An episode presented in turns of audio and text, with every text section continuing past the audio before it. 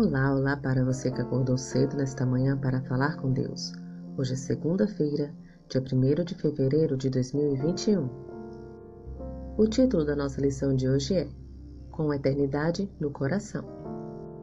Tudo fez Deus formoso no seu devido tempo. Também pôs a eternidade no coração do homem. Eclesiastes capítulo 3, versículo 11. No pensamento humano está implantada uma preocupação profunda com o futuro essa consciência do infinito no tempo e no espaço desperta insatisfação com a natureza transitória das coisas desta vida.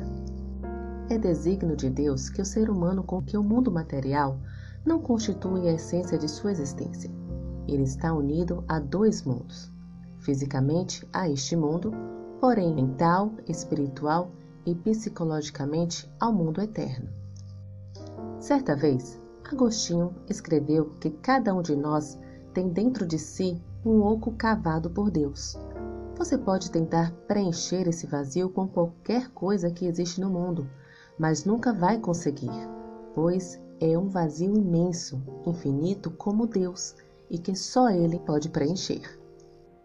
Os seres humanos têm tentado de tudo na ânsia de preencher esse vazio.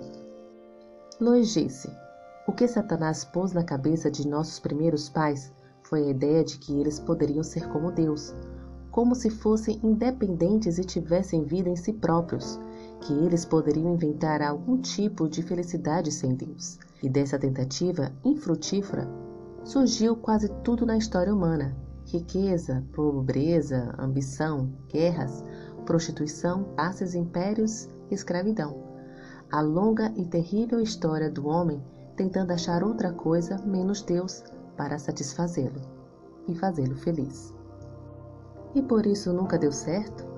É porque Deus os criou, nos inventou, assim como um fabricante inventa uma máquina.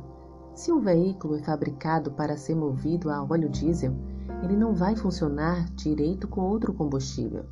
E Deus criou a máquina humana para se mover nele. Ele é o combustível que nos faz agir, o alimento do qual precisamos para nos nutrir. Não há outro.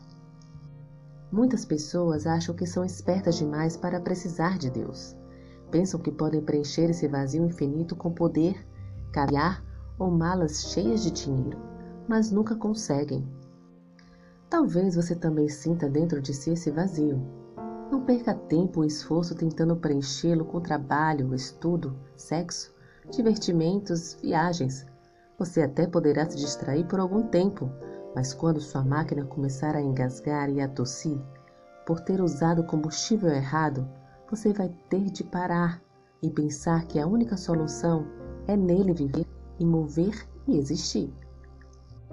Atos capítulo 17, versículo 28. Deus está lhe mandando agora a seguinte mensagem: Só meu amor infinito pode preencher o vazio que há em você. Venha a mim e eu lhe darei a resposta definitiva a seus mais profundos anseios. Que o Senhor te abençoe. Um bom dia.